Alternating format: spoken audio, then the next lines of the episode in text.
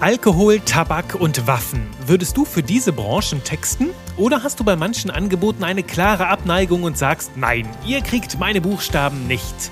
Als Textgenie gibt es für dich viele gute Gründe, diese Frage in all ihren Facetten zu betrachten. Zur Inspiration teile ich in dieser Folge meine Gedanken dazu mit dir.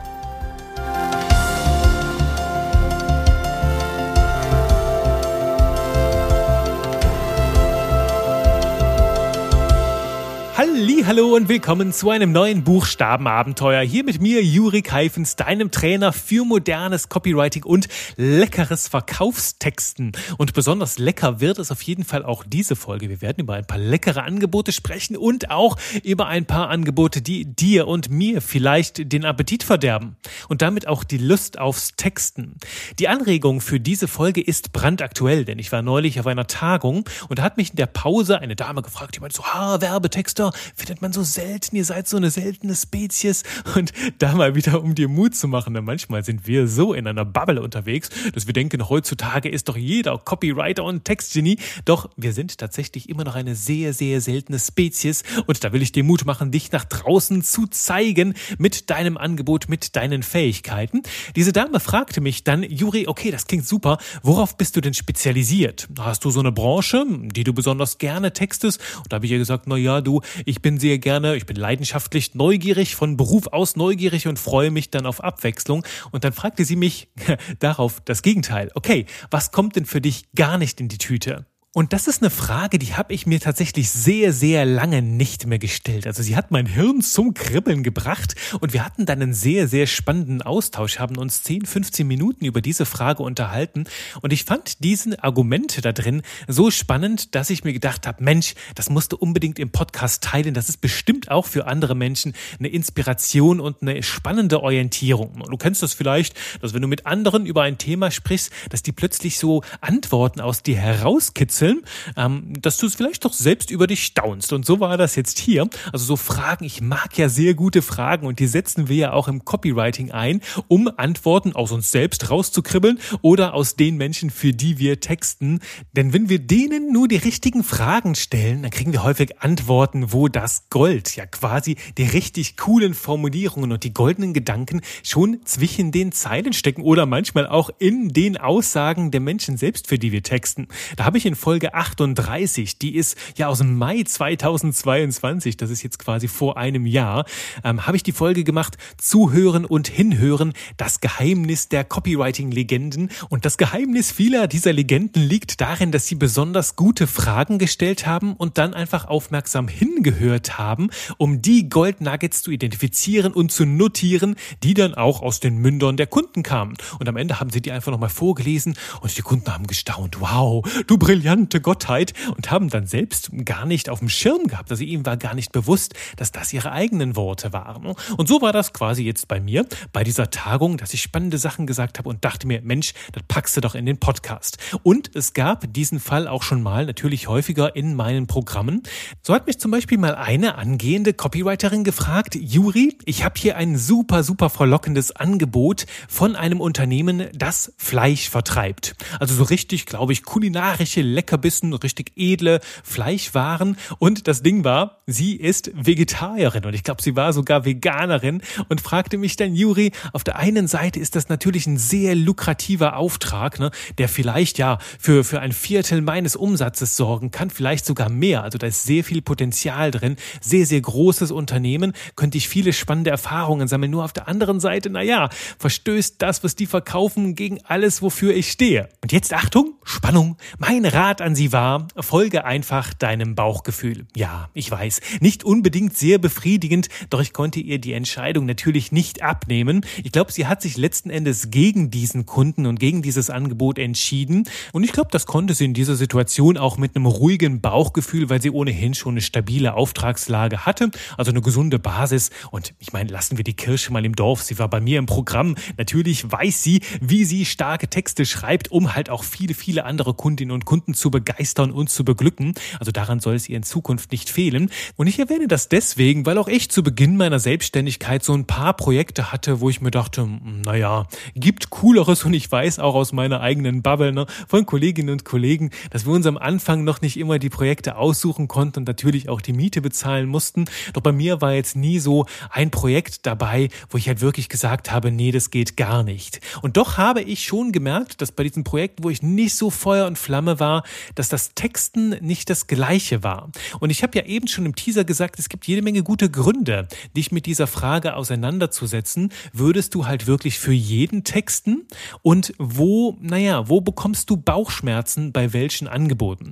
Und aus meiner Sicht gibt's jetzt, ich habe jetzt gesagt, viele Gründe, also ganz zentral würde ich sagen, zwei Gründe, warum es sich lohnt, die Kundinnen und Kunden die Projekte so auszusuchen, dass du da richtig viel Freude dran hast und dich auch mit jeder Faser deines Seins damit identifizieren kannst. Nämlich zum einen ne, kommst du auf sehr, sehr viel bessere Ideen, wenn du mit Leib und Seele dabei bist. Ne? Also die Qualität deiner Arbeit entwickelt sich einfach viel dynamischer und wenn du daran richtig viel Spaß hast, ne, richtig viel Freude, quasi explodierst vor Leidenschaft, dann scheint dieses Feuerwerk natürlich auch zwischen deinen Zeilen durch. Dann leuchtet das und dieses Feuer, das kann die anderen Menschen anstecken. Also du hast einfach eine ganz andere Qualität in deiner Arbeit. Das ist das eine. Und das andere ist natürlich der große Vorteil für dich. Die Zeit vergeht sehr, sehr viel schneller. Du kommst also mehr in den Flow und hast deutlich mehr Freude, wenn die Projekte auch eine gewisse, ja, sagen wir mal, Sinnhaftigkeit haben. Also, dass du dich mit deiner Persönlichkeit, mit deiner Identität da voll einbringen kannst. Also so ein bisschen bist wie das Puzzlestück, das das Ganze noch braucht, um dann richtig schön rund zu werden. Und ich meine, gute Ergebnisse und Spaß bei der Arbeit ist ja das, wofür wir hier antreten, wofür wir da sind. Deswegen lohnt es sich also die Frage zu stellen, gibt es Dinge, für die wir nicht zu haben sind? Und ich schaue da mal so ein bisschen in meine Welt von früher. Ich habe damals zum Beispiel leichte Bauchschmerzen gehabt, als ich in die Welt von Inkasso und Forderungsmanagement eingestiegen bin. Ich hatte so wilde Bilder vor meinem inneren Auge von muskelbepackten Typen in Lederjacken, die in dein Haus reinkommen und deine Dinge pfänden und mitnehmen, wenn du irgendwo mit Zahlungen in Verzug bist. Und dann, als ich dann hinter diese Fassade geschaut habe, so ein bisschen meine Vorurteile zurückgelassen habe, habe ich auch gemerkt, okay, da steckt eine ganz, ganz wertvolle Dienstleistung hinter, die manchen Menschen und Unternehmen echt schon das Überleben gesichert haben. Also die schließen eine Lücke, machen eine sehr unangenehme Sache, nämlich dort das Geld eintreiben gehen, damit du dich nicht damit auseinandersetzen musst. Und ich erzähle das, weil es mir so wichtig ist, auch hinter die Kulissen zu schauen und die Dinge nicht zu pauschal abzutun. Ein ganz klares Beispiel, so insgesamt in der Marketingbranche, auch von Agenturen und anderen Kolleginnen Kollegen, die ich kenne, sind zum Beispiel Tabakwaren und Alkohol, wo ganz viele so pauschal sagen, Tabak, Alkohol machen wir beides gar nicht. Und viele Unternehmen stellen sich hier quer und das ist auf jeden Fall ihr gutes Recht. Ich sehe das so ein bisschen mit gemischten Gefühlen gerade, denn ich weiß nicht, ob du das wusstest. Ich habe jahrelang selbst geraucht, also ich glaube, ha, tatsächlich schon locker so sieben Jahre, habe dann mit Hilfe von Hypnose sehr erfolgreich innerhalb kürzester Zeit aufgehört, von so einer halben Packung auf null. Und du kannst dir vorstellen, ich würde natürlich jetzt niemanden da reinquatschen wollen. Trotzdem ist immer noch so ein Teil in mir,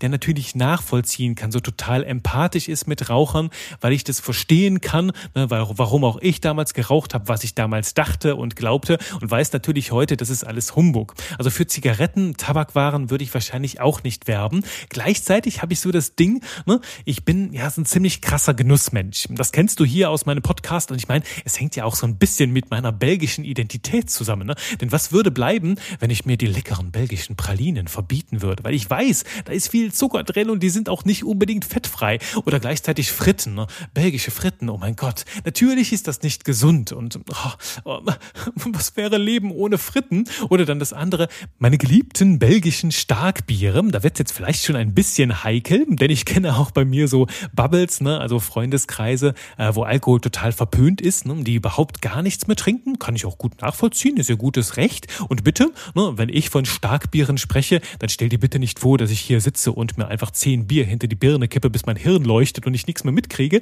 Nein, es geht bei mir bei diesem Thema ums Genießen. Ich kann dann zum Beispiel hier sitzen und dreiviertel Stunde, Stunde an einem Bier nippen und danach bin ich auch happy und total glücklich. Das macht mir einfach Freude als Genussmensch und dem kann ich natürlich dann auch etwas abgewinnen. Das würde ich wahrscheinlich auch verkaufen, belgisches Starkbier. Ist das gesund? Nein. Sind Fritten gesund? Nein. Sind Pralinen gesund? Nein. Ist es schlau zu rauchen? Nein, denn du kannst auch andere Wege finden, die positive Absicht dahinter zu bekommen. Das ist so der Ansatz im Coaching. Wir gehen hin bei unliebsamen Angewohnheiten und schauen hin, okay, warum machen wir das mit diesen Angewohnheiten? Was gibt uns das? Und dann schauen wir dahinter, okay, was können wir tun, um das gleiche Ergebnis zu kriegen, aber über einen anderen Weg. Ne, wie zum Beispiel beim Rauchen. Ich erinnere mich, als ich geraucht habe, die positive Absicht war dabei zum Beispiel, mir regelmäßig Pausen zu gönnen. Ne, auch mal ein bisschen mir die Beine zu vertreten. Gut, jetzt, wenn ich jetzt sage, frische Luft schnappen, geht wahrscheinlich selbst nach hinten los, war aber auch so dieses Thema Geselligkeit. Ne, ich erinnere mich damals an Zeiten in der Unibibliothek, wo ich dann mit zwei, drei Freunden ja einmal pro Stunde eine Pause gemacht habe, raus aus den Büchern, raus aus unseren Texten, für den Buchstaben ein bisschen Abschied nehmen und dann rausgehen, sich ein ein bisschen unterhalten. Da kamen auch häufig gute Ideen bei rum. Brauchen wir dafür Zigaretten? Nein, wir könnten auch einfach so rausgehen und dann auch wirklich frische Luft schnappen. Und wenn wir uns das mal bewusst machen, kriegen wir irgendwie ein anderes Ritual, wie zum Beispiel heute mein Gehirngassi. Einfach mal schön in Ruhe einen kilometerschen Spazieren gehen, erfüllt genau den gleichen Zweck, ohne dass dabei meine Lunge kaputt geht und ich halt rieche wie ein Aschenbecher und auch schmecke wie ein Aschenbecher. Ne? Und das ist jetzt so die Frage. Wir können natürlich immer irgendwo diese Gewohnheiten uns abgewöhnen.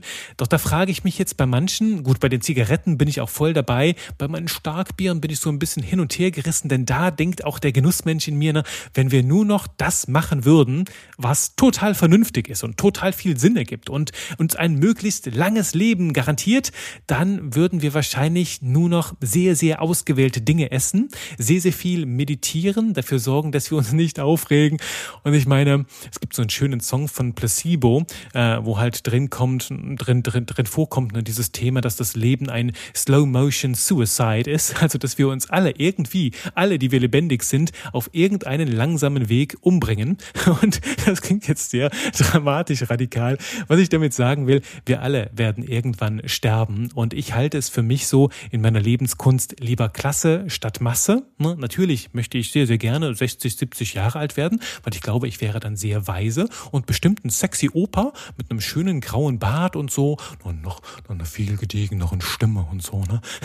Nur da will ich natürlich natürlich hin. Nur gleichzeitig weiß ich nicht, ob ich jetzt 120 werden will und irgendwie mir da beim Leben, im, während dem Leben alles abbringen will und immer wenn ich eine schlechte Angewohnheit identifiziere oder irgendetwas mache, was vielleicht nicht so viel Sinn ergibt, dann hier mich zu coachen, mich selbst zu optimieren, damit ich möglichst effektiv und effizient lebe.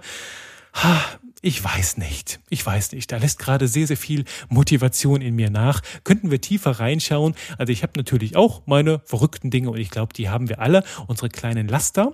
Die Frage ist natürlich, was können wir vertreten? Denn nur wenn wir es auch vertreten können, können wir es ruhigen Gewissens dann halt auch verkaufen, damit diese Leidenschaft auch zwischen den Zeilen durchringt. Nur wenn du jetzt in der Familie oder im Bekanntenkreis eine Person hattest, die, sagen wir, eine ungesunde, eine extreme Beziehung zum Alkohol hat, die vielleicht auch einiges an Schaden angerichtet hat, dann kann ich natürlich sehr gut verstehen, wenn du sagst, damit will ich nichts zu tun haben, das will ich nicht unterstützen. Also hier kommt es auch sehr, sehr stark auf unsere Überzeugungen an, was können wir halt irgendwo mitverantworten und was können wir halt gut vertreten. Also was meine belgische Identität angeht mit Fritten, Pralinen und Starkbieren, bin ich da sehr entspannt, bin da sehr offen und liberal. Ne? Ich will niemandem vorschreiben, wie er oder sie zu leben hat und denke auch, dass ich mich mit etwas Empathie in verschiedenste Bereiche ähm, einfinden kann. Doch ich setze natürlich da und gebe immer eine kleine Warnung mit. Ne? Also auch beim Alkohol wäre mir ein verantwortungsbewusster Umgang da sehr, sehr wichtig. Kommen wir vielleicht auf ein anderes Thema. Ne? Waffen habe ich eben erwähnt. Waffen sind für viele viele ein ganz klares No-Go, kann ich auch komplett unterstreichen. Da habe ich bisher ehrlich gesagt wenig Zugang zu bekommen. Ähm, ich war selber früher mal im Schützenverein, so ein, zwei Jahre, habe ich so mit, mit, mit Luftgewehren auf so kleine Zielscheiben geschossen und so war da ziemlich gut drin. Hatte für mich jetzt aber weniger was mit Gewalt zu tun, sondern war, hatte sehr, sehr viel mit, mit Selbstbeherrschung, Selbstkontrolle zu tun, also auch mit Atmen und so, ne, meinen Körper so weit zu kontrollieren, ein scharfes Bewusstsein dafür haben, um dann halt auch das, das alles so ruhig zu halten, dass ich dann halt auch mitten ins Schwarze treffen kann und so. Also das hatte jetzt für mich weniger mit Gewalt zu tun, war allerdings letztes Jahr in Amerika, in Florida und habe dann haben Leute gefragt, na, woher kommst du und so und habe dann einmal äh, gesagt aus Belgien, ne, also, also dass, dass ich Belgier bin, hatte jemand nach meiner Identität gefragt und dann einmal habe ich Deutscher gesagt und beide Male, also bei, bei beiden, ich habe das mehrfach genannt, weil die Amerikaner sehr, sehr gerne wissen wollen, woher kommst du und so, habe das beide Male gesagt und beide Male kam ein und die gleiche Antwort. Kannst du dir vorstellen, welche das war? Es war Yay, Belgium, great weapons. Oder dann, yay, Germany, great weapons. Also beide Länder sind tatsächlich in Amerika bekannt für ihre hervorragende Waffenqualität. Wusste ich jetzt noch nicht, kenne ich mich nie so gut mit aus. Und da ist natürlich die Frage, hm, also bei den Amis konnte ich das nicht so richtig nachvollziehen, weil wir leben ja hier in einer ganz anderen Gesellschaft. Die Faszination für Waffen ist nicht so meine Welt. Kriege ich keine Verbindung zu, könnte ich deswegen auch nur schwer verkaufen.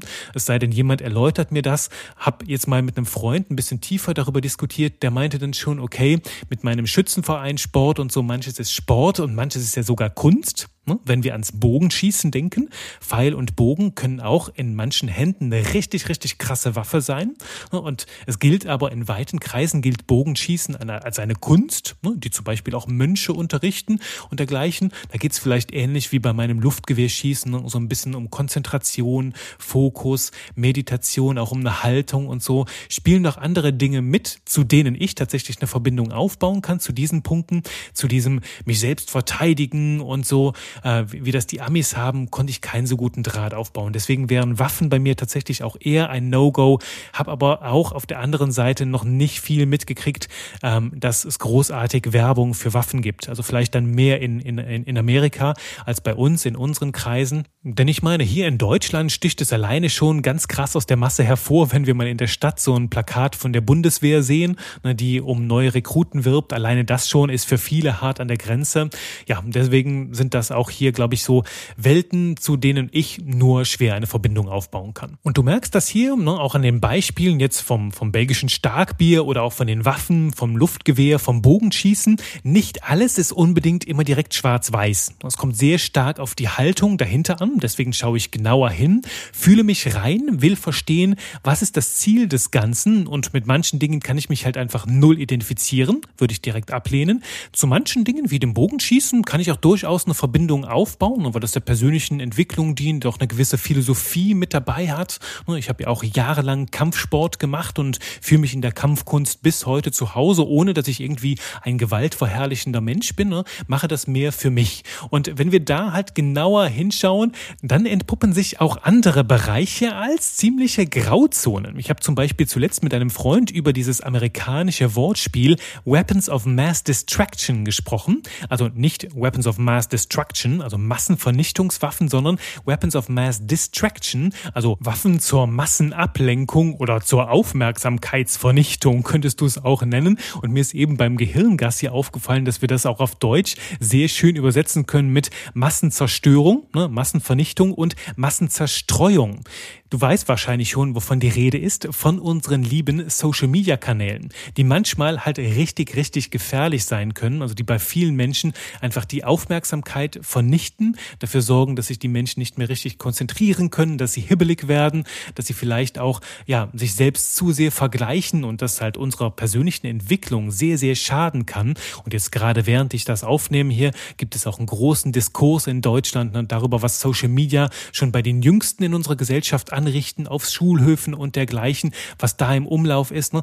Also ganz klar erkennen wir hier, dass Social Media auch sehr, sehr gefährlich sein können und auch einen ganz gewaltigen Schaden anrichten. Und jetzt ist hier die Frage, machen wir deswegen keine Instagram-Werbung mehr? Weil wir der Aufmerksamkeit der Menschen schaden, ihren Fokus verwässern? Na, auch all das sind Fragen. Wir könnten uns wahrscheinlich komplett verrückt machen mit dem Ganzen. Deswegen ist es wichtig, dass du ähm, dir diese Fragen stellst, da auch nach deinem Bauchgefühl handelst, wie ich das gesagt habe, noch mit der Dame, die dieses Angebot von diesem Fleischkonzern hatte, dass du dir da überlegst, wofür stehst du und wofür stehst du nicht. Und ich habe für mich festgemacht, als ich da über dieses Thema nachgedacht habe und auch mit dieser Dame diskutiert habe auf der Tagung, dass es für mich wenig weniger eine Frage der Branche ist, denn du erkennst ja, ich kann zu vielem eine Verbindung aufbauen, auch den tieferen Sinn verstehen und die positive Absicht, wenn sie da ist.